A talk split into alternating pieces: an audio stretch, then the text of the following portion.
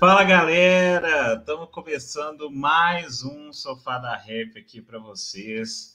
É isso aí, galera. Mais um Sofá da Ré para vocês. A pedidos, como sempre, né? A gente fica esperando vocês mandarem os seus pedidos para a gente. Mais uma vez chegou. E é isso. Mais uma vez estamos aqui para a gravação.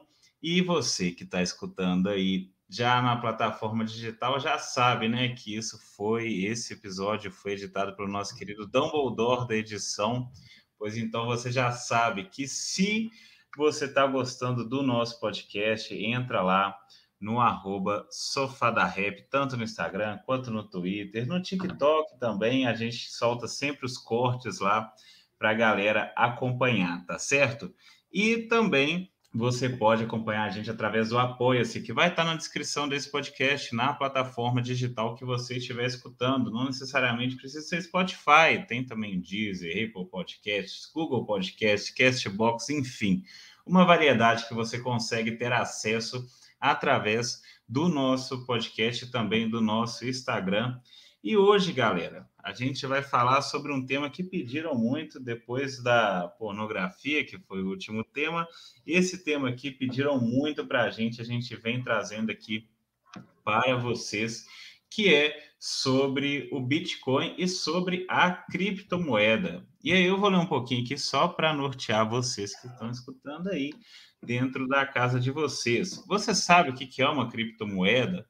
Uma criptomoeda ou cybermoeda é um meio de troca, podendo ser centralizado ou descentralizado, que se utiliza da tecnologia de blockchain e da criptografia para assegurar a validade das transações e a criação das novas unidades da moeda. E ela foi criada por Satoshi Nakamoto em 2009. E a primeira criptomoeda descentralizada foi justamente o Bitcoin. E segundo Jan Lansky, acho que é isso, se não for paciência para quem achar que, que a pronúncia é diferente, aqui é Brasil, meu querido.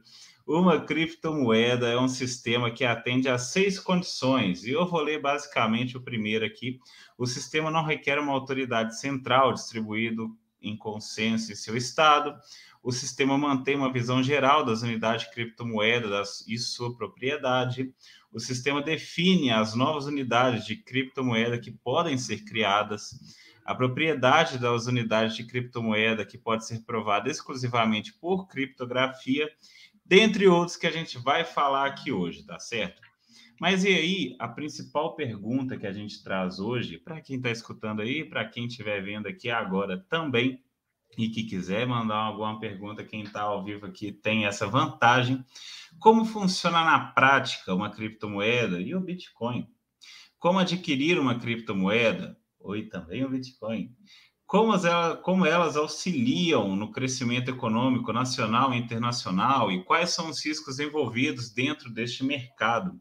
E aí, para responder essas perguntas, e é agora que eu abro para vocês verem os nossos queridos convidados, está aqui, primeiramente, vou chamar o engenheiro mecânico e analista sênior de marketing Luiz Pedro. Luiz, que ele atua desde 2017 exclusivamente no mercado de criptomoedas e com a produção de conteúdos educativos e técnicos relacionados ao Bitcoin e aos demais criptoativos do mercado Bitcoin.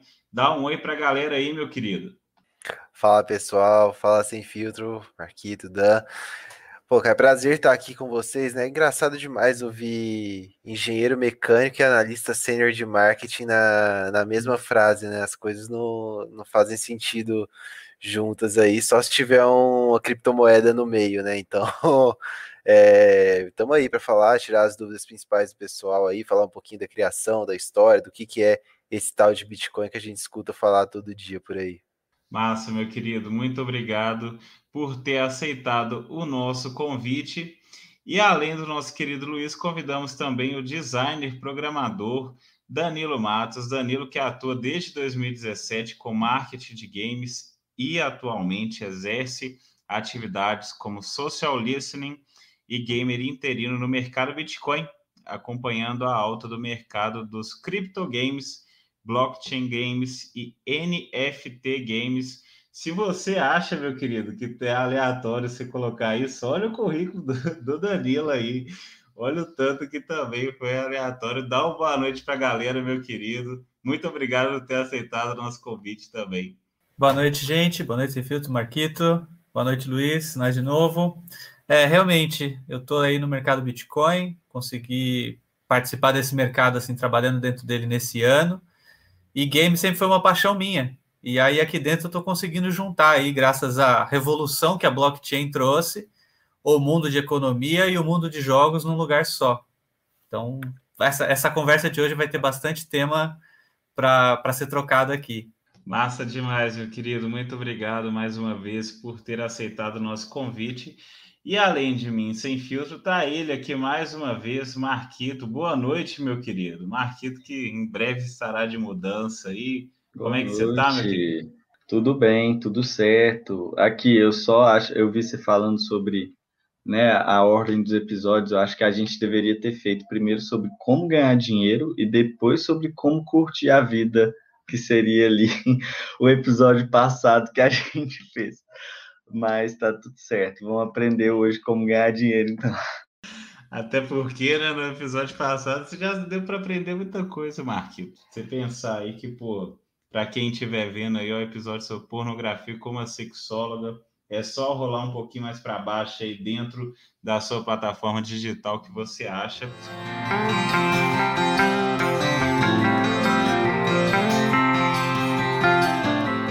hoje é dinheiro, meu chegado. Hoje o prazer aqui é outro, de ver o ganho e também de saber lidar com a perda, de saber como que é esse mercado. E a primeira pergunta que eu faço, e aí para quem quiser abrir o microfone e falar aí primeiro, tá na mão de vocês.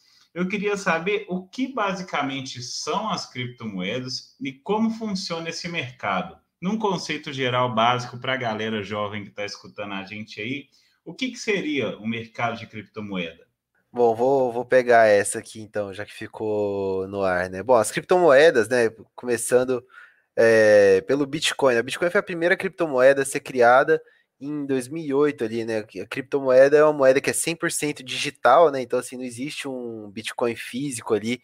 Um, você vai conseguir ir no banco e sacar um Bitcoin, ele é 100% digital, não reconhece fronteira, né? Então, assim, tanto faz eu mandar é, daqui para o Dan, que está aqui em São Paulo, ou para o Marquito e para o Sem Filtro, que estão lá em Minas, é, tanto faz, né? O mesmo, é, mesmo tipo de transação e é 100% centralizada, né? Então, assim, não tem um banco central ali por trás, um banco controlando a emissão, controlando a transação, é tudo descentralizado e 100% digital, né? Através da, da blockchain, que é aquela tecnologia que amarra ali tudo por trás, que faz é, tudo ser possível dentro do, do mercado cripto. E as criptomoedas surgiram a partir do Bitcoin, né? São outras moedas com outras lógicas de emissão, de transação, de tempo de transação, é, que surgiram a partir do, dessa, desse conceito que o Bitcoin trouxe, né?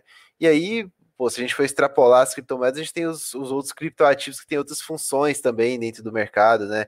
É, que, tem, que pegaram a tecnologia do, do Bitcoin de transações centralizadas, né, ali formando esse, essa utilidade propriamente, é, puramente é, financeira e trazendo para outras aplicações, né, jogos, é, criação de outras moedas em cima de, de blockchain, é, aplicativos descentralizados, arte é, digital e tudo isso, porque essa tecnologia traz essa comprovação de posse, né? Todo mundo consegue ver quem tem o que ali, só não tem um nome atrelado a, a cada endereço, né? Só um conjunto ali de letras e números, é, mas traz essa sensação de posse, essa prova de posse e essa prova de, de, de que tudo que está acontecendo ali é transparente, todo mundo consegue ver.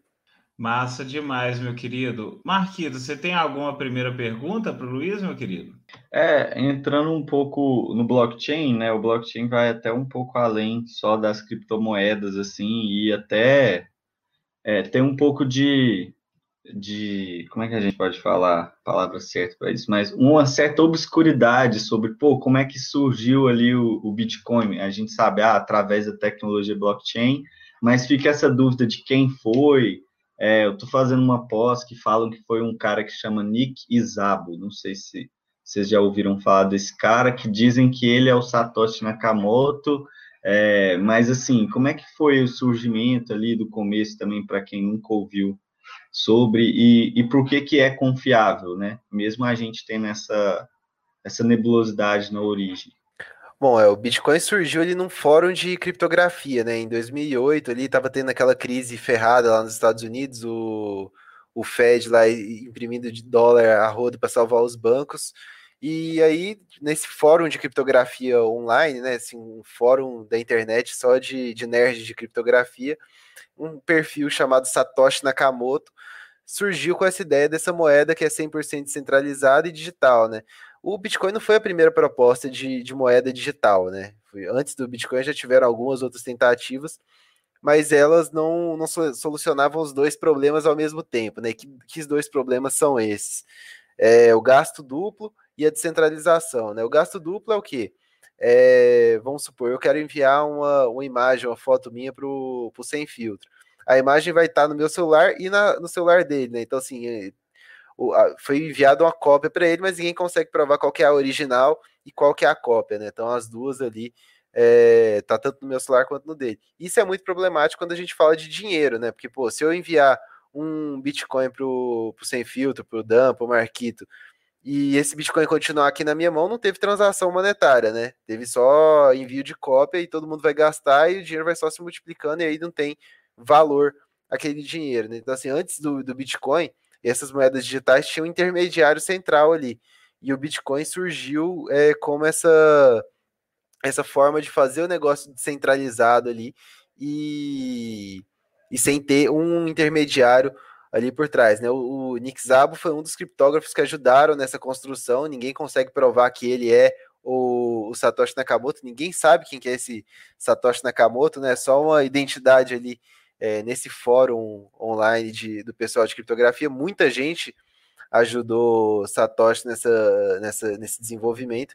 E desde 2011 ninguém nunca mais teve noção do paradeiro do Satoshi, nunca mais mexeram nos fundos dele lá de, de Bitcoin também, a carteira dele todo mundo consegue ver. Estão é, lá os Bitcoins parados desde de 2011. É, e acho assim, cara, um, acho que essa parte do, do, de ninguém saber o Satoshi é um quem é o Satoshi, né? É um, um dos mistérios que provam o valor de cripto, né? Porque pô, tem, você tem uma moeda que hoje é utilizada no mundo inteiro, é, diversas pessoas é, veem valor nela, conseguem enxergar a, a função que ela tem tanto na economia quanto na vida pessoal, quanto na sociedade como um todo. É, e ninguém sabe quem que é o criador, né? Então, assim, você não tem um ponto focal ali para atacar. Se o Satoshi está vivo, se ele morreu, tanto faz. É, se ele é minha mãe, meu pai, um cara lá do Japão, tanto faz também. É, ele não controla a emissão do ativo, né? Foi tudo programado. É, ele não controla quem que transaciona de um lado para o outro. Então, tanto faz quem é esse cara, né? E acho que isso é um, um dos legados de que o, o, Bitcoin, que as criptomoedas trazem, né? ter assim o fundador, o criador da principal moeda ser um completo anônimo que nunca quis saber quem é, né? Tipo um deus ali que criou o negócio e nunca mais foi visto, ninguém consegue falar com ele. Então, é, acho que isso faz parte dessa história de cripto, acho que isso faz parte do, do legado que o Bitcoin traz, né, de ser descentralizado, todo mundo negociar com todo mundo, mandar de pessoa para pessoa sem ninguém saber, ninguém precisar saber, nenhuma empresa precisar controlar isso, e ninguém saber quem foi o criador. Isso, isso que você falou, eu achei muito doido. É ele é um gênio, porque... esse cara, irmão. É, esse é cara é muito doido. Ele porque, é um gênio, pô... por quê? Ele prova a ideia dele, irmão que não precisa, ninguém precisa conhecer, tá ligado? A ideia. É tão bom que, é que, ninguém funciona. precisa saber quem ele é. Só precisa é, saber como é que funciona. Saber. Que o dele ninguém precisa saber. O cara é um gênio. Se for pensar, se ele fosse conhecido, imagina que saco seria a vida dele. Ele pode ser qualquer pessoa, que ninguém vai ficar perguntando como é que é, como que foi criado cara é fera. E isso que você falou lembra muito a questão, você estava falando, a questão de cópia de dado, né? Hoje a internet, e principalmente que é onde que o mercado do Bitcoin, da criptomoeda age, é, é de forma online, né?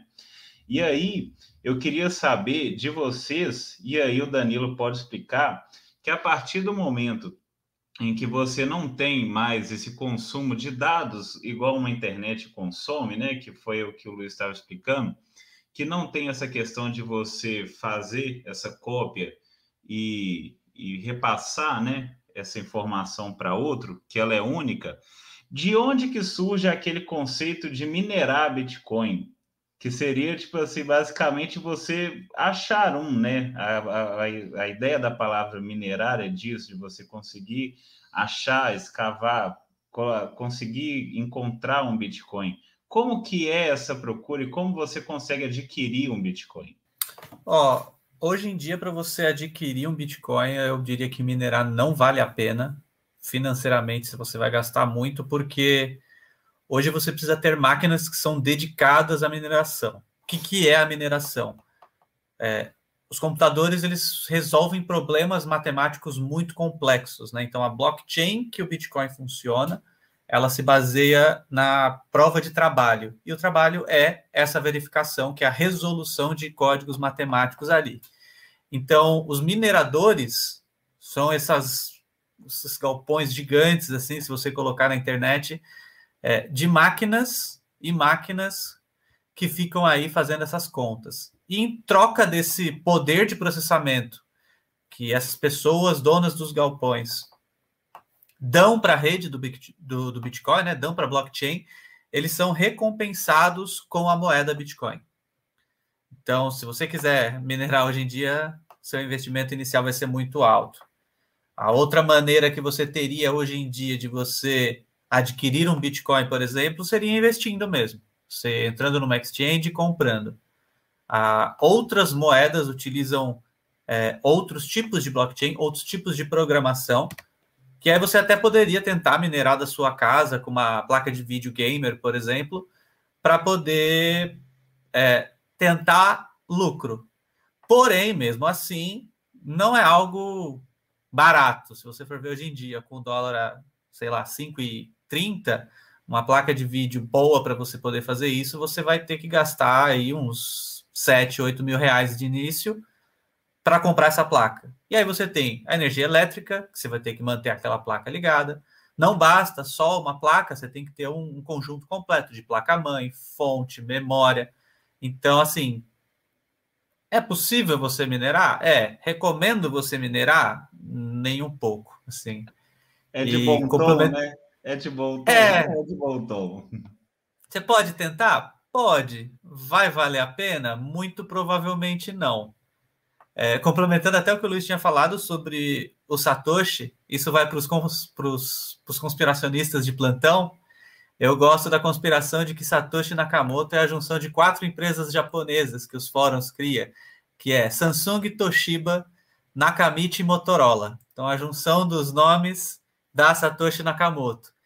Então, até para complementar a conversa, assim, quem é o cara realmente não importa, porque ele conseguiu convencer através do código dele, através do, da estrutura aberta que o blockchain, se você quiser abrir na sua casa, você tem o código completo da blockchain do Bitcoin para você ler, estudar e analisar.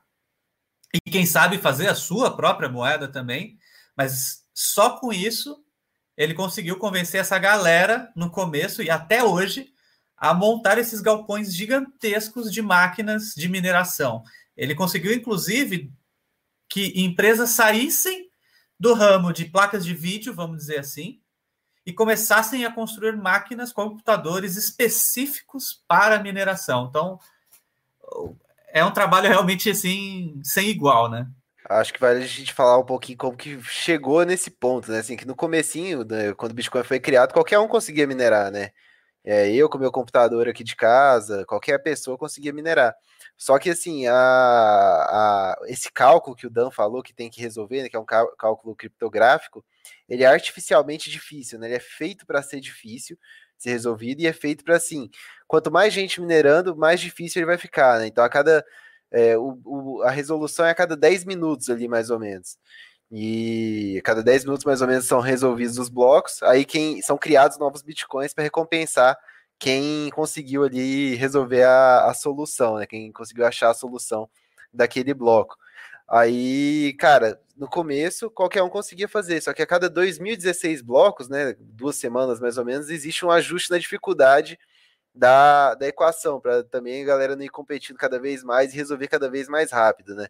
E aí foi cada vez mais gente minerando, a equação foi ficando mais difícil. No começo minerava com CPU normal, um computadorzinho bom já minerava, depois foi para GPU, né, que é placa de vídeo. Então, só uma placa de vídeo boa ali já minerava e o negócio foi ficando tão competitivo que no Bitcoin, hoje, só essas máquinas que o Dan falou que conseguem minerar. E ainda assim, se tiver a coragem de despender 12 mil dólares para comprar uma máquina top dessa, você não vai ter competitividade nenhuma ali, que os caras grandes do, do mercado, tudo tem na casa de centena, é, até milhares, né? A maior mineradora do mundo tem mais de 5 mil máquinas aí minerando simultaneamente. Então virou um mercado assim altamente específico e é briga de cachorro grande, né? Se quiser ganhar Bitcoin, pegar Bitcoin, é mais fácil você trabalhar, mandar um Pix pro mercado Bitcoin e comprar lá, que é bem mais fácil. Tá doido? 12 mil, ô Marquito, 12 mil dólares hoje, Marquito. Se você fizer isso aí de gasolina, dá uns dois tanques cheios. Fala aí, dependendo, dependendo de onde tiver. Aí, hoje tá fora, aqui em BH tá, tá difícil, mas aí a galera já fica na dica aí, já sabe. E aí eu queria saber um pouquinho também, você entrou exatamente no ponto que eu ia fazer a pergunta. O mercado Bitcoin, o que ele faz nesse sentido da, do mercado do Bitcoin em si. Deu para entender a pergunta? O que o mercado do Bitcoin faz no mercado do Bitcoin? Basicamente é isso. E aí, quem quiser, quem quiser responder, pode abrir, Vamos não é lá. é diretamente para ninguém, hein? Tá certo. É, o mercado Bitcoin é o que a gente chama de exchange, ele é uma corretora de criptoativos. Então, qual que é a ideia da corretora?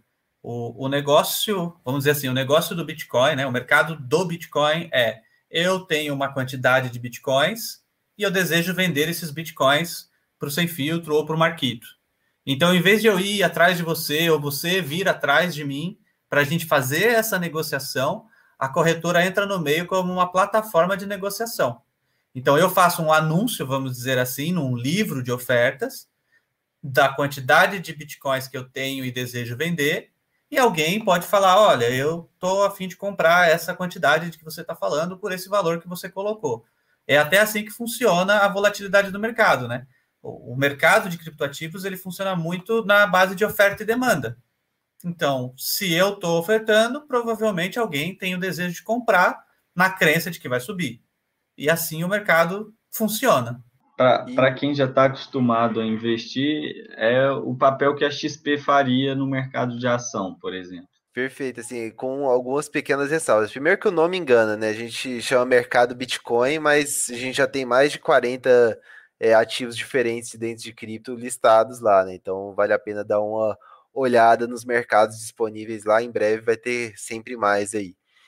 E, cara, assim, a única diferença que tem entre, quer dizer, uma das principais diferenças, existem algumas, mas a, uma das diferenças entre a XP, o mercado tradicional e o mercado de cripto é que assim, você vai negociar ação, por exemplo, você vai entrar na XP ou na, no BTG, na, é, na Guide, sei lá qual outra. Investe, é, Rico e etc. É, todas elas são ligadas numa bolsa única, né? Que é a B3 aqui do, do Brasil. Então, assim, você está negociando com. Você está é, comprando pela XP, você está negociando com gente da, da, da, do BTG, de outras corretoras, né?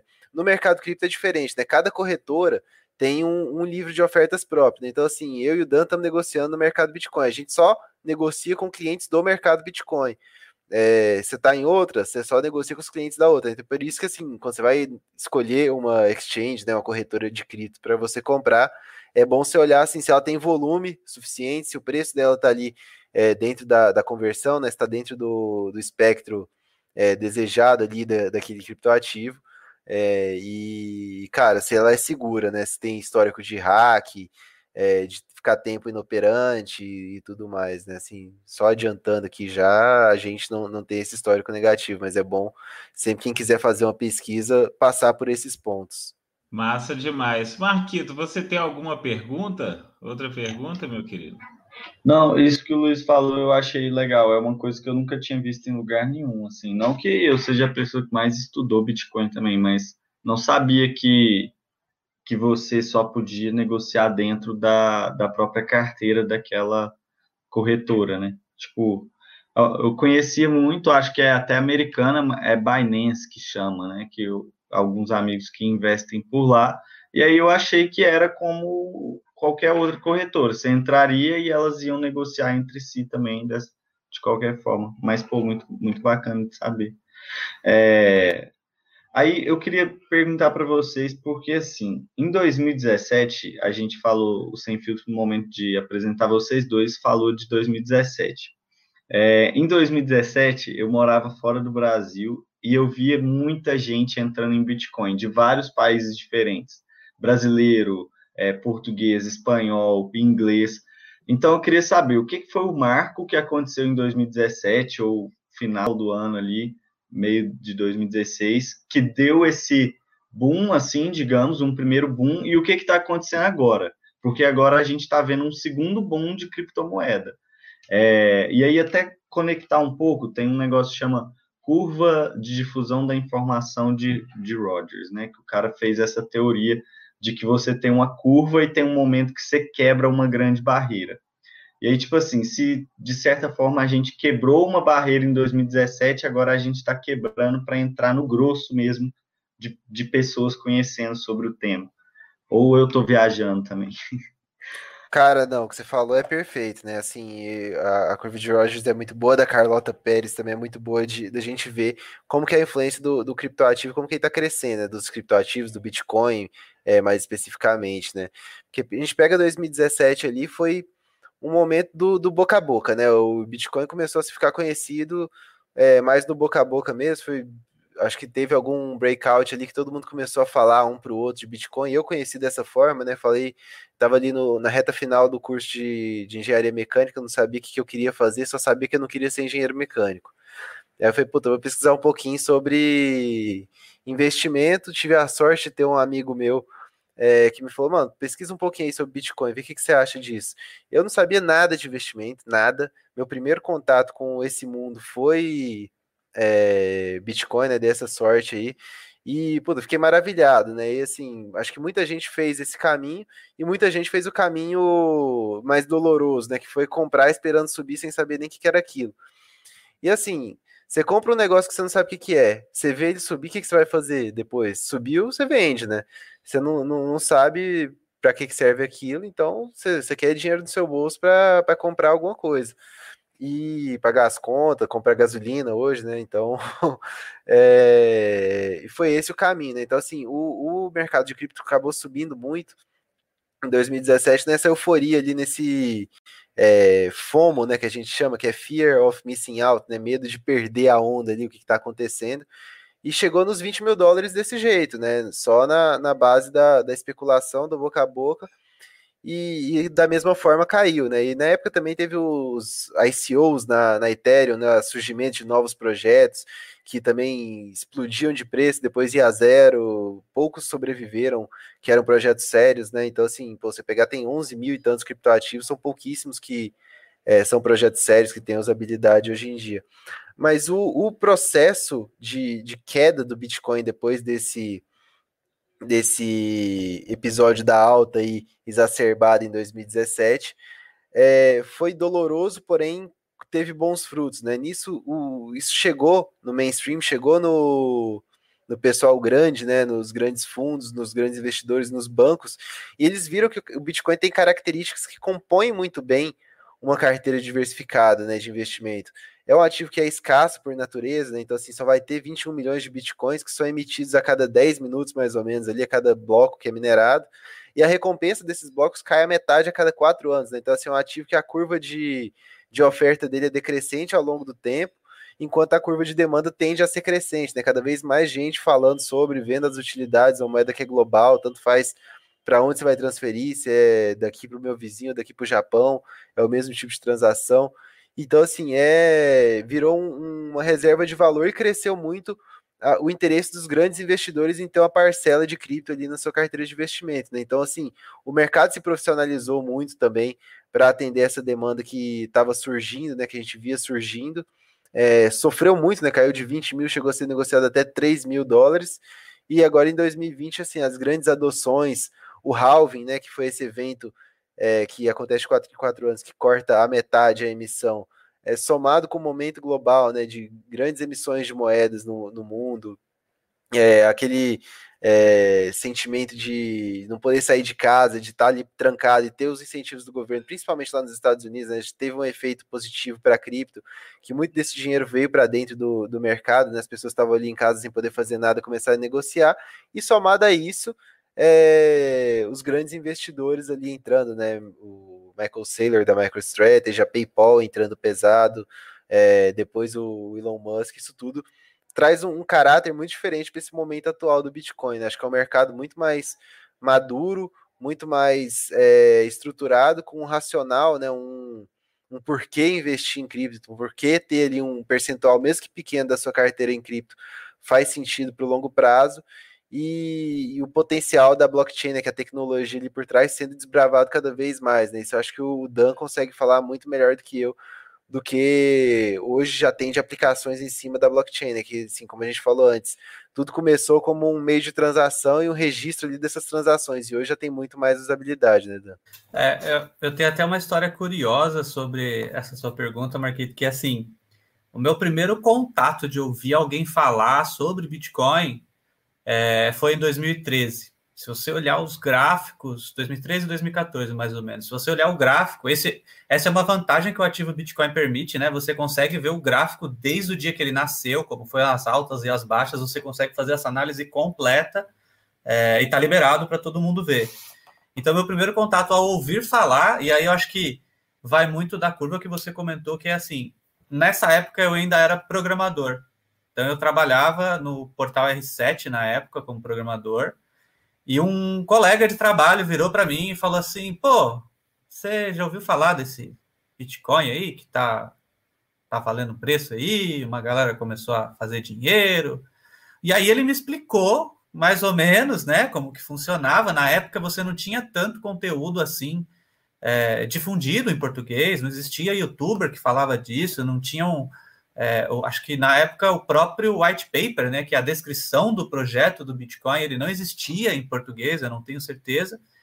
E cara, eu não fui convencido. A minha resposta inicial foi justamente, cara, nunca que isso vai funcionar. Como que uma moeda que não tem valor, que não tem lastro, que não, sabe? A dúvida que todo mundo tem quando você é impactado pelo Bitcoin no primeiro momento, eu tive também e na época não investi, mas eu acho que nessa época, nessa alta de 2013, que foi uma das, uma das altas das históricas, ele ainda estava muito fechado esse nicho da galera de programação, sabe? Do nicho da galera de criptografia, etc. Já em 2017, é o que o Luiz falou, eu concordo muito, assim. Em 2017, ele estourou é, uma barreira, que era a barreira da galera nerd de programação, e acabou indo para um público um pouco mais amplo, entrando em contato com pessoas que falavam sobre investimento. E em 2017 foi a segunda alta histórica que a gente fala, que é o all-time high. E foi quando eu entrei na alta. E aí logo depois caiu tudo. Então assim, esse é o risco de você entrar em algo pelo hype, pela, sei lá, curiosidade, pelo sem estudar. Então, na época, em 2017, quando eu fiz o meu primeiro investimento, eu também foi a minha primeira experiência nesse mundo. Eu não, não sabia nada sobre o mercado tradicional de investimentos, eu não participava disso, não era nem parte da minha vida. Mas como eu já tinha ouvido atrás, lá em 2013, de um outro programador que, que tinha falado um pouquinho sobre isso, falei, ah, vou arriscar. Então, assim, uma recomendação que eu posso dar é estude bem. E 2017 teve todos esses ICOs que a gente fala, que é Initial Coin Offering, ou seja, o código é aberto, eu posso pegar e fazer a minha moeda. Só que às vezes a minha moeda não resolve nenhum problema no mundo. Ela não, não adiciona nenhuma nova funcionalidade à blockchain, por exemplo, do, do, do Bitcoin ou de algum outro projeto. E aí muita gente acabou perdendo muito dinheiro acreditando em projetos que não tinham fundamentos. Se hoje a gente tem aí mais de 10, 11 mil projetos, são projetos que hoje entregam alguma coisa. Então, eu reforço, estude muito um criptoativo que você deseja entrar, seja para investir, seja para experimentar. Hoje o Bitcoin você tem essa segurança, entre aspas, de você ter aí 12, 13 anos para você fazer essa análise. Mas você tem algumas moedas super recentes que você não tem isso. Então, muito cuidado. E aí, finalizando essa ideia, em 2021, que é o ano que a gente está agora, foi a terceira all-time high, né? Ou seja, a terceira máxima histórica. Eu acredito que o que fez é, essa nova máxima histórica foi que a quebra de mais uma barreira. Então, a gente saiu do núcleo de programadores e entusiastas de programação e criptografia. Depois, a gente saiu do, do núcleo só de investidores e boca a boca. E agora a gente consegue estar num, num, numa barreira onde você tem personalidades grandes, como o Luiz falou, o Jack Dorsey do Twitter, o Elon Musk também da Tesla, entre PayPal, Visa, várias empresas que estão vendo no mercado de criptoativos e no Bitcoin é, opções de investimento, opções de é, planejamento a longo prazo. Então, acho que essa nova barreira que a gente está hoje é um momento assim que a gente ainda não passou, né? Massa demais você falar isso tudo, porque deu para atrelar muita coisa que você está mencionando, dadas as suas devidas proporções e os seus diferentes temas, né? Sobre um episódio que a gente teve sobre a aposta, né, Marquito?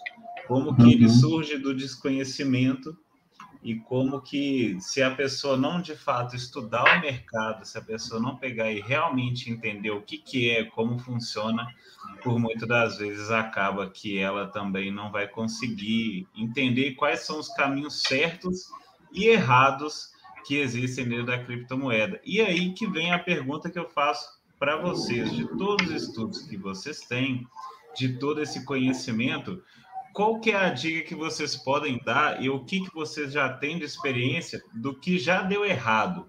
Porque a gente sabe que tem muita coisa que já deu certo, né? Por exemplo, a luva do Messi indo para o PSG sendo paga em criptomoedas, assim, é um marketing imenso, o próprio Bitcoin, que já é muito conhecido.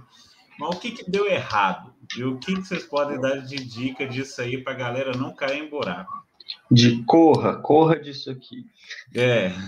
Cara, primeiro, assim, depois que terminar esse episódio aqui, eu vou correr para assistir o de aposta esportiva, que eu sou fãzaço desse, desse mercado, também gosto demais de apostar, e é um mercado que é bem parecido também, né, assim, nesse aspecto da, do desconhecimento, da euforia, e do cara dar de cara no muro, muitas vezes comprando um curso aí, nada a ver, que os caras prometem mundos e fundos e não dá em nada, né. Mas, cara, assim, acho que o principal é, conselho que eu, que eu tenho aqui, pessoalmente, é, às vezes, muitas vezes, assim, é, vou, vou, falar nem só por experiência própria, mas muita coisa que eu vi acontecer também. É assim, você pesquisar muito, entender muito bem é, o que, que é o projeto que você está querendo comprar, né? O que, que aquela criptomoeda se propõe a ser, quem são os desenvolvedores ali por trás é, daquela criptomoeda, vocês têm um histórico de fazer é, bons projetos, de, de, se eles são realmente pessoas ali que você consegue saber quem são, né? É, e cara, estudar muito e saber é, se aquele projeto também eh, resolve algum problema real, né? Se resolve algum problema real ou digital ali de fato. Porque, cara, muitas vezes a gente vê é, nessa febre dos ICOs diversos projetos que prometiam muitos fundos e alguns é, foram a zero por não serem capazes de fazer aquilo e outros foram a zero por ser puramente golpes, né? Então, assim, é, essa onda nova aqui de alta teve muito golpe novo também aí, muito projeto novo que usava de termos aí do mercado, de NFT, de promessa de modernização, até muitos deles atacando o âmbito social ali, né, que a gente sabe que é um viés que está muito forte no mundo, né, as pessoas estão com esse viés social mais aberto, os golpistas ali se é, se aproveitavam disso, junto com a ganância do cara de estar tá ajudando a causa e ganhando dinheiro com isso, é, a, a, enganar o pessoal, né? A gente teve diversos projetos aí recentes, não, não vou citar o nome para não ser processado aqui também, mas é, qualquer coisa que promete demais é bom abrir o olho, né? E fazer uma pesquisa minuciosa aí por trás também. E outra coisa, assim, é fuja. É, o Marquito falou a palavra fuja, corra disso, então vou, vou usar esse aqui para o que é o, o, pior problema do mercado cripto, principalmente aqui no Brasil, cara, que são os, os grandes esquemas aí pirâmides, é, as falcatruas que tem aí no mercado, que prometem rentabilidade para você e no fim só, só roubam seu dinheiro mesmo, some com isso, é, fe, trava o saque, some com seu dinheiro e, e, já era, né? A gente já tem quatro esquemas aqui no Brasil é, de que, envolvendo cripto, que no golpe final aí foram acima de bilhão com B, né? Bilhão de, de reais o pessoal que foi roubado. Então, cara, você vai comprar cripto, tenha em mente, é, é um mercado de renda variável, né? Você não está comprando um negócio que vai te prometer rentabilidade, que vai te garantir uma rentabilidade ali, não.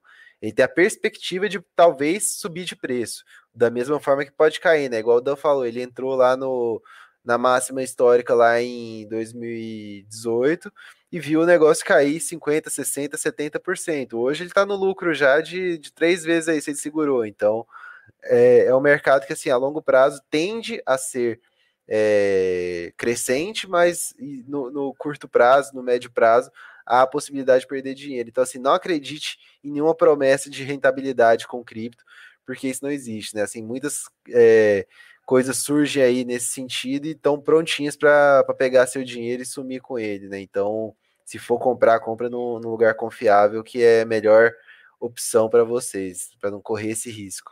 É, Juliana Paz que o diga, né, pô? Foi uma das que caíram em golpe aí, teve uma galera que caiu.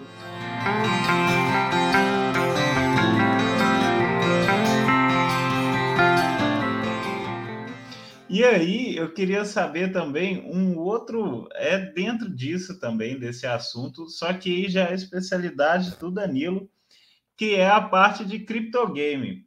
Criptogame, falei certo? Criptogame. E aí eu queria saber o seguinte: como funciona um, um criptogame? Porque se a ideia do, da própria Bitcoin é resolver essa questão matemática, como que isso se torna um jogo? Isso e é um jogo? E como que é uhum. que funciona o criptogame? Tá, vamos lá. É, falou certo, é um criptogame mesmo, é assim que a galera tem falado. É, a diferença principal é que hoje a, a maioria, vamos dizer assim, dos criptogames, eles não rodam na blockchain do Bitcoin, até mesmo por conta dessas limitações que o Luiz falou em questão de você tem 10 minutos para ter um novo bloco, então outras blockchains foram surgindo, vendo algumas falhas que eles acreditaram ser falhas, né, os desenvolvedores acreditaram ser falhas, e melhoraram cada uma do jeito deles. A principal hoje é a Ethereum. Essa é a blockchain que permite aí, através dos contratos inteligentes, que ações aconteçam automaticamente, determinando aí os resultados. Imagina que é assim, no mundo de programação, é o famoso if else. Então, se acontecer isso, faz isso. Se não, faz isso. E isso infinitas vezes, vamos dizer assim, né? Então, o criptogame ele se baseia muito na questão de posse. É, imagina que você joga FIFA. Hoje você tem uma mecânica de game no FIFA que você compra as cartinhas, né, os saquinhos de cartinhas para você ter um jogador. Só que aquela carta, aquele jogador não é seu propriamente dito. Ele está vinculado à sua conta, mas a partir do momento que o FIFA ou algum outro jogo aqui, não estou falando só desse, é, desliga o servidor da versão do jogo 2019 e ativa a versão do jogo 2021 para entregar atualizações, etc. É, todo o seu esforço, todo o tempo que você investiu naquele jogo, ou até às vezes dinheiro que você colocou para conseguir essas cartinhas, some. Não tem mais, não tem mais aquele servidor. Então a blockchain permite que isso se continue sem a necessidade de um poder central, assim como o Bitcoin meio que desligou os bancos, vamos dizer assim, né? Ele vem como uma alternativa. Os criptogames veem isso como uma alternativa nessa ideia de posse. Então você é dono do seu item digital e você pode negociar ele dentro ou fora de jogo. Um exemplo que a gente teve aqui em 2021 é um jogo chamado X Infinity, mas existem hoje assim existem milhares de jogos já. E assim como os projetos é, de criptomoedas, eu recomendo que quem se interessar por isso estude os projetos dos jogos antes de investir, porque não é um investimento que você vai conseguir fazer com pouco dinheiro e você pode ter um retorno de lucro. É, um exemplo prático: imagina que a gente está batendo figurinha, álbum de Copa do Mundo. Você tem aí a, a, a empresa que imprime as figurinhas, ela seria a detentora dos tokens que a gente fala dos NFTs, né, que são tokens não fungíveis. Isso tudo de uma maneira digital. Então, em vez de a gente bater figurinha na, na mesa, a gente tem aí como se fosse uma corretora mesmo.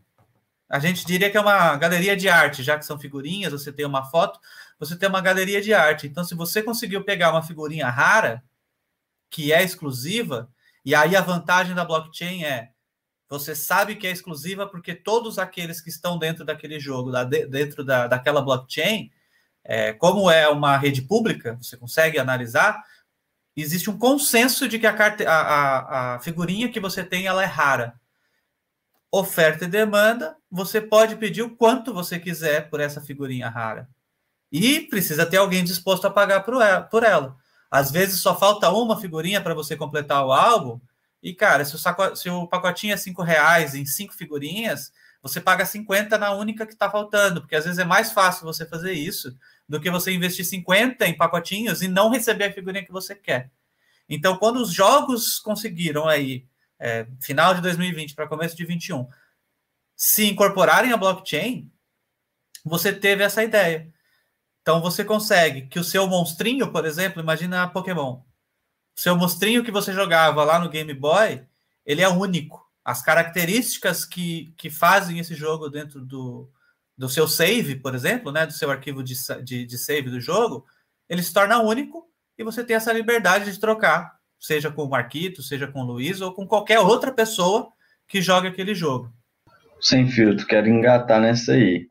Cara, eu achei massa demais. Eu vou falar um negócio. Quando você falou dessa questão de você não estar tá na blockchain e aí você pode perder, para quem aí ó, é jovem, e às vezes também dos anos 2000, que você tinha tais jogos, ó, vou citar aqui, ó, World of Warcraft, Lineage, Grand Chase, quem jogou isso sabe exatamente o que, que era você ficar uma vida tentando ter o, o boneco lá, esqueci o nome do jogo, mas se tem a skin bacana, o boneco bacana, e do nada o server sumir.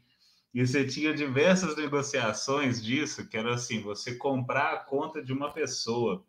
E aí você vendeu a conta de uma pessoa, e aí quando você comprava e vendia, o server acabava, aquele dinheiro que você gastou não foi nada.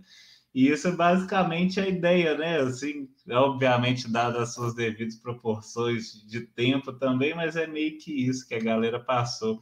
Isso eu lembrei demais há mais de 10 anos que se passaram.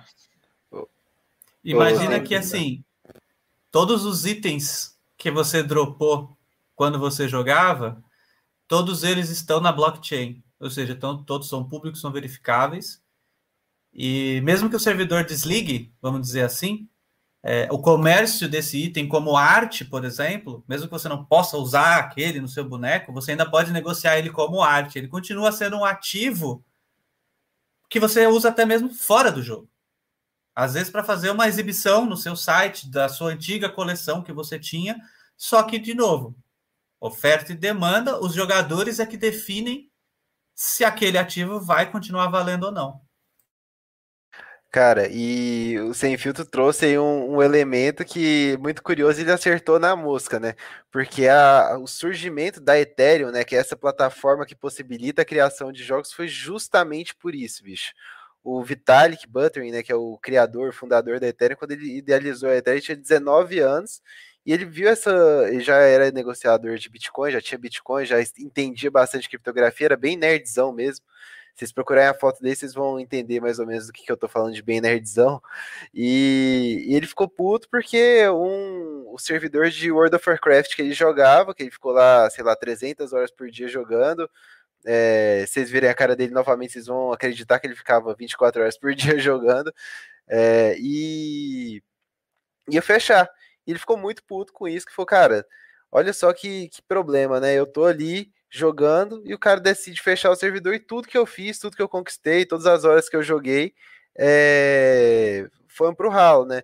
A mesma coisa com, com o Grand Chase que vocês citaram aí, que, pô, quem jogou e viu o servidor acabar ali na cara de todo mundo o jogo acabar, foi uma dor imensa, né? Mas Nossa, o... cara, aquilo ali foi. Maldito ano de 2013, né? E, e, e, cara, o, o Vitalik Buterin criou a Ethereum pensando nisso. Falou, cara, e se eu criar, se eu pegar essa tecnologia do, do Bitcoin aí, que faz tudo ser descentralizado e puder criar jogo em cima disso, onde tudo que o cara quiser, que o cara fizer, dropar, é, vai ser propriedade dele, vai estar provado ali, registrado que ele tem aquilo, né? É, o, o, exemplo que o Dan trouxe ali do, do, FIFA também. Cara, quem joga esse modo de jogo e, e gasta um dinheiro e vê no final da temporada lançar o, o FIFA do ano seguinte, tudo que você fez ali pro ralo, virar só uma lembrança é, uma lembrança bonita e começar do zero ano que vem é, é terrível, né? E assim, o, o, a Ethereum surgiu justamente por isso, por causa de um servidor de, de World of Warcraft que fechou. É, de fato, ele jogava mesmo, eu vi a foto dele aqui. É, com certeza. Vibrador, Marquito. Que esse menino, é igual o Ursinho, tem um menino que morou com a gente que se deixasse, o menino ficava 15 horas jogando. É, desse naipe. Eu sou desse também. oh, mas eu queria perguntar um trem para vocês. Nós falamos muito de passado, surgimento, estamos falando de atualidade. É, hoje eu, eu, eu, trabalho no mercado de pagamentos, né? E eu queria entender de vocês, olhando para o futuro, tipo assim, esse é um mercado que eu acho que vai ser super é, impactado pelo Bitcoin ou, ou por outras moedas digitais, mas que, que a gente vislumbra de futuro, vocês que estão imersos no tema, tanto para Bitcoin quanto para o blockchain em geral, o que, que, pode acontecer? Smart contract, né? O pessoal também fala bastante, é, a utilização em cartório. O do cartório, para mim, é o melhor. Fim do cartório, quanto mais rápido, melhor. Cara, a blockchain é essa grande é, forma de registro descentralizada. Então, assim, as utilidades que ela pode atingir um dia são as mais vastas possíveis, né? Como você falou do cartório, por exemplo. Já pensou ter um, uma blockchain unificada aí para todos os cartórios e sua firma registrada ali. Então, você vai em qualquer cartório do Brasil, você consegue ter ali o seu acesso é, a sua assinatura e registrar a firma e fazer qualquer coisa que você faz dentro de um cartório ali em qualquer lugar, porque está tudo registrado nesse sistema unificado e consegue ver, verificar ali tudo que tem, né? É, outra utilidade que eles falam que pode atingir um dia seria o sistema de registro de saúde, né? Pô, você chega no seu médico, em qualquer médico do, do SUS, por exemplo, é, dá lá a sua chave privada, o cara consegue ver todo o seu. É, a sua chave pública, perdão, e dá para o cara ver todo o seu histórico médico, todas as suas alergias, tudo que você foi diagnosticado já um dia. É, isso são todas utilidades que um dia a blockchain pode atingir, tudo isso já se debate hoje, né? Mas nesse, né, nesse mercado de meio de pagamento, acho que o Bitcoin está num caminho aí que tem muito a ser percorrido ainda, mas hoje já tem muita utilidade dessa forma. Né? Se o Bitcoin já é usado como forma de pagamento em alguns lugares, é, eu trago um exemplo pessoal aqui, por exemplo, uma vez eu estava com a minha namorada lá em, em Floripa, a gente foi no Open Mall, é, e lá todos os, os, estabelecimentos aceitam o Bitcoin como forma de pagamento, né? É, a gente extrapola um pouco, vai para nível global. A gente viu El Salvador recentemente passando a lei do Bitcoin, onde transforma o Bitcoin em uma moeda de curso legal no país, né? Então, assim, todos os estabelecimentos são obrigados a aceitar Bitcoin como forma de pagamento. Você pode usar Bitcoin como é, o meio ali para você pagar imposto, para você transacionar, sem precisar ir no banco, né? Então, é, é essa evolução aí no sistema de pagamento, né? E El Salvador fez isso justamente para cortar o intermediário da, das remessas internacionais, né? Porque grande parte do PIB de El Salvador vem de remessa internacional, que é de gente que nasceu lá, muda para os Estados Unidos para trabalhar e manda dinheiro de volta para a família. E 20% disso ficava retido ali no intermediário nas transações. Então, o Bitcoin foi uma grande alternativa para isso, né? E também é, para o sistema altamente desbancarizado do, de El Salvador, onde grande parte da população não tem acesso a bancos, né?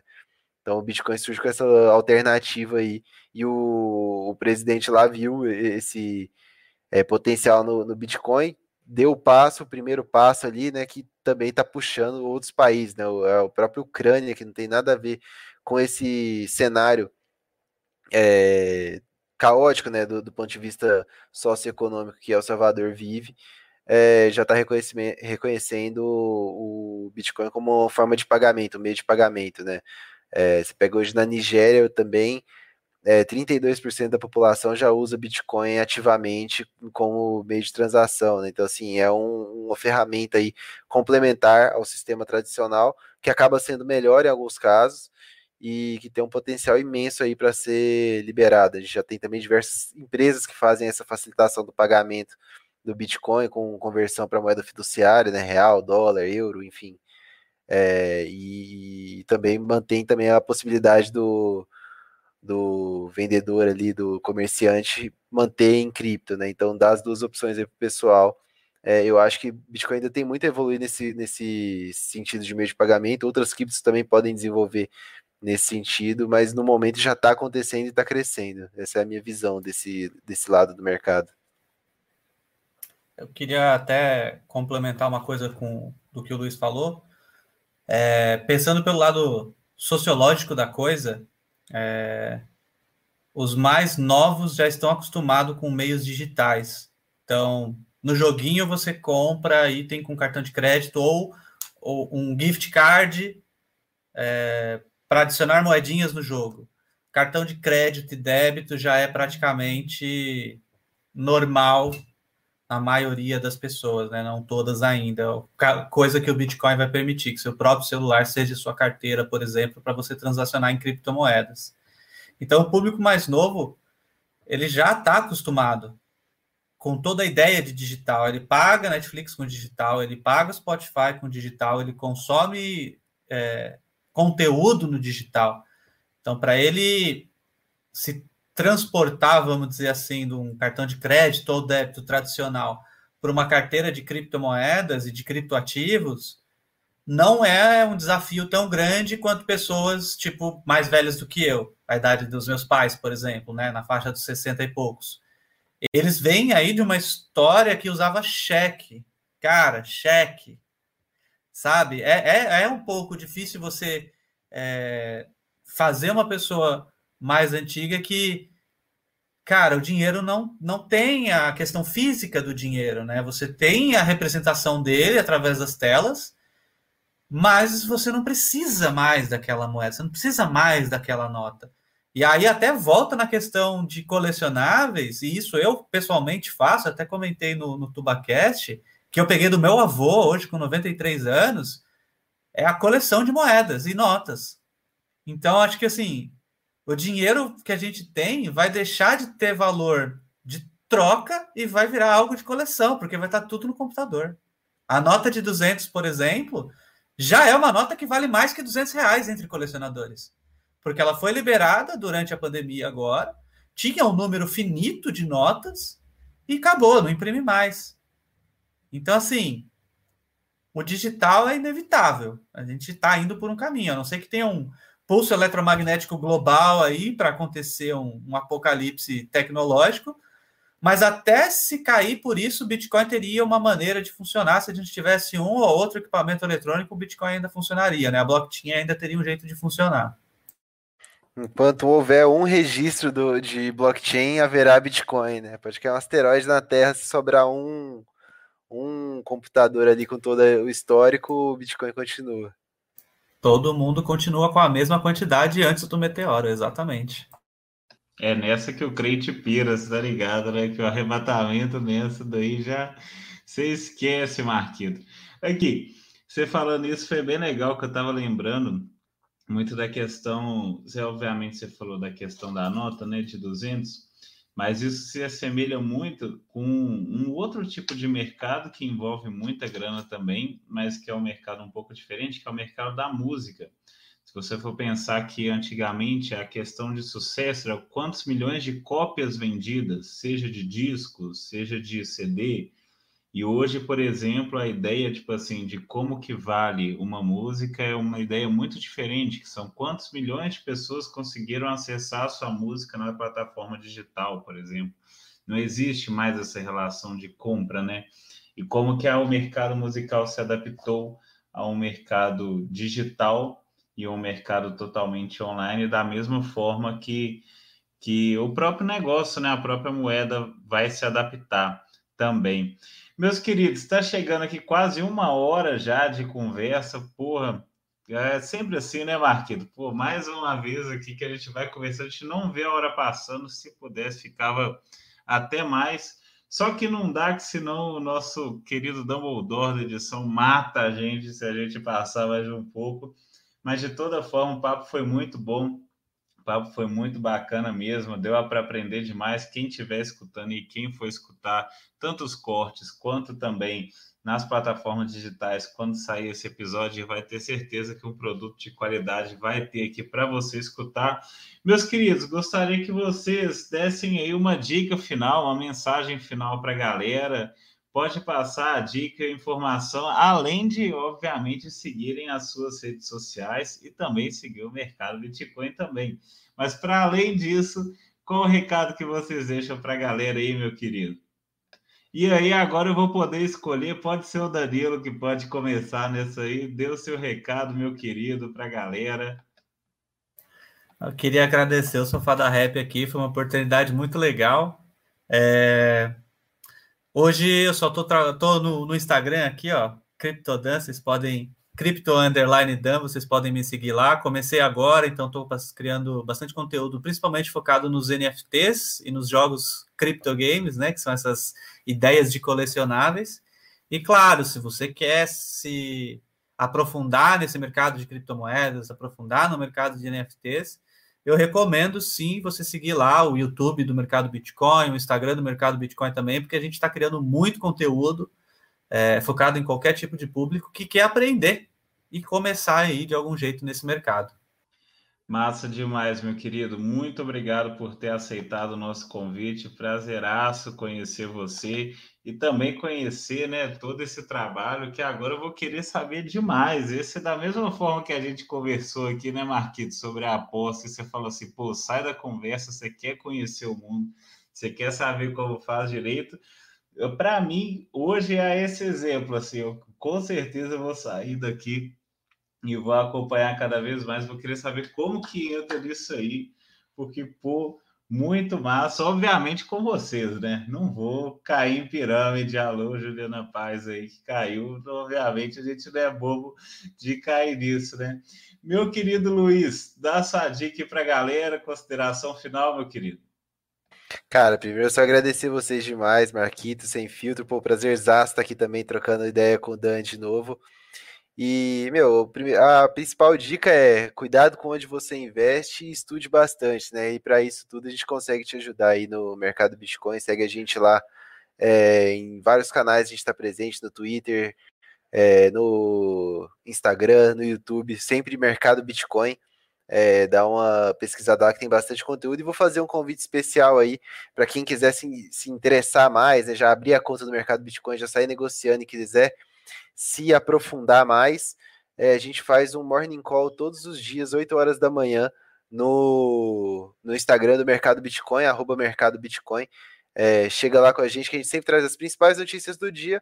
É, e no finalzinho, depois das notícias, a gente é, atende o, o, chat, atende as dúvidas do pessoal, fala das moedas que vocês pedirem lá. Então, é, quem começar a estudar já, já abriu a conta do mercado Bitcoin, sair comprando e quiser entender mais, é só chegar lá com a gente todos os dias, 8 da manhã, que a gente está lá. No mais, só agradecer vocês mesmos e foi muito da hora o papo. Espero que o pessoal curta aí, que a gente possa ter entregado conhecimento para eles. Com certeza entregar, entregaram, meu querido. Deixar até aqui nosso querido Marquito já colocando aí. Lembrando que vocês também têm TikTok, né? A gente não colocou o TikTok, é o mesmo arroba Mercado Bitcoin? Arroba Mercado Bitcoin Oficial. A gente Aí, cria ó. conteúdo lá para tentar fazer conexão com o público que é um público já digital, né? Com certeza, isso com certeza a galera de lá já vai ter muito mais facilidade que eu e o Marquito, com certeza, nessa parte. Mas isso é uma coisa que eu prometo aqui que eu vou correr atrás de aprender. Acredito que o Marquito também, que pô, abriu nossos olhos aí esse papo. Muito bacana, galera. Mais uma vez, muito obrigado, Luiz, por ter aceitado o nosso convite. Muito obrigado, Danilo, também por ter aceitado. Marquito, quer dar sua consideração final, meu querido? Não, eu quero agradecer demais. Eu acho que, pô, a gente sempre aprende muito, né? É, eu sem filtro, a gente discute sobre isso direto. Tipo, Cara, é muito mais do que um hobby fazer, porque para a gente é uma grande escola, na verdade, conversar com tanta gente boa que a gente consegue. E eu acho que vocês ensinaram muito para a gente hoje, para qualquer pessoa que escutar, então só tenho a agradecer tipo, pelo tempo que vocês tiraram. Eu tenho certeza que para vocês também deve ser muito prazeroso, né? Poder ajudar mais pessoas com isso. Então, tipo, valeu demais mesmo, galera, de verdade. Valeu demais, Kikito. Faço das palavras do Marquito as minhas e faço mais ainda. Siga a gente no arroba Rap, também no Twitter, no Instagram e no TikTok. Siga lá também a rede social da galera, Criptodan, a do Luiz, o mercado do Bitcoin. O do Luiz eu até esqueci que estava por aqui, eu não sei onde é que está mais. Onde que tá Fala de cripto. Fala de cripto aí, ó. Siga o Fala de Cripto, nós vamos deixar aí nas nossas plataformas digitais também. E é isso aí, galera. Mais um episódio concluído. Lembrando que você que está escutando esse episódio na nossa plataforma digital, ele é editado pelo nosso querido Dumbledore da edição Eduardo Viana e também as peças gráficas e toda a parte visual você vai ver que é do burro arroba Gustavo Raia aí para galera. E é isso aí, galera. Muito obrigado. Até o próximo episódio. Valeu, falou!